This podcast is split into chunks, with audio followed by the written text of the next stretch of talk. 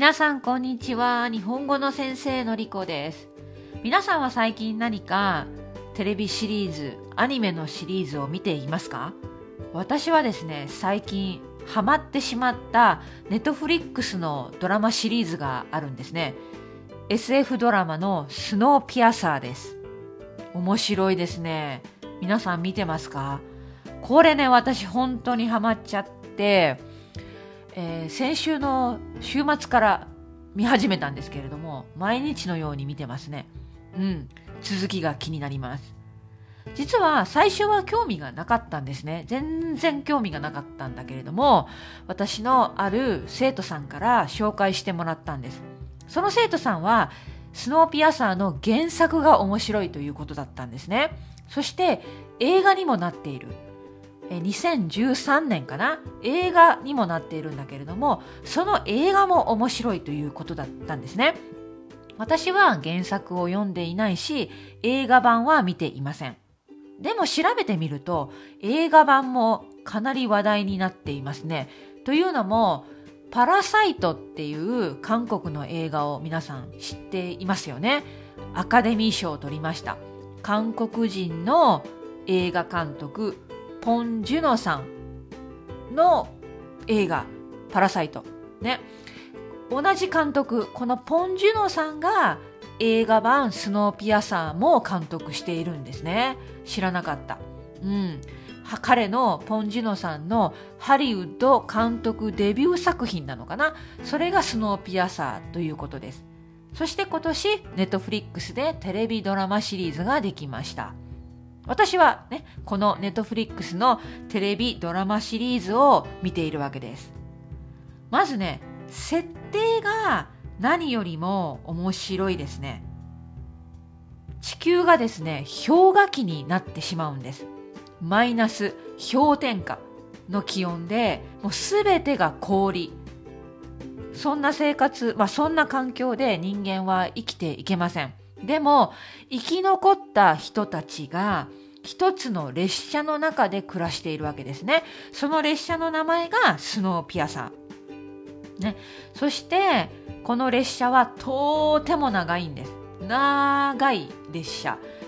えー、ドラマの中では1001だと思いますね。1001車両があるんです。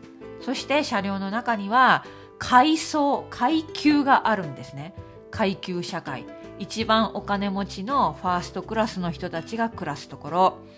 そしてセカンドクラス、サードクラス。そしてその下もいるんです。そこで、この階級同士の人間同士の争いといいますか。まあ、いろいろドラマが起きていくわけなんですね。そして殺人事件があったり、まあ、いろいろな事件も起きていくわけなんです。ちょっとミステリーもある。気になる。私はまだ全部見てないし、続いていますから、これ以上ね、話がどうなったのかお話できない。知りません。でも、やっぱり何よりも面白いと思ったのは、この一番貧しい人たち、テイルって呼ばれてるんですね。尻尾。つまり、列車の一番最後の車両に住んでいる。もうひどい環境なんです。ひどい環境で暮らしている一番貧しい人たちがいる。そのギャップ、お金持ちの人たちとのギャップがめちゃくちゃあるんですね。これが本当にこの狭い列車の中だけれどももう全てを表しているですよね。うん。やっぱり生き残った人たちの中でもお金持ちの人もいれば貧乏な人もいる。これがすごいなと思います。ぜひみんなに見てほしい。うん、見てほしいシリーズですね。私はハマってしまいました。気になります。この一番貧しい人たち、テイルと呼ばれる人たちがどうやって革命を起こしていくのか。きっとね、革命が起きるんだと私は思ってるんですね。ね不平等、平等じゃない。こんな生活嫌だという怒りがあるわけです。この怒りがどうなっていくかっていうのがとても気になります。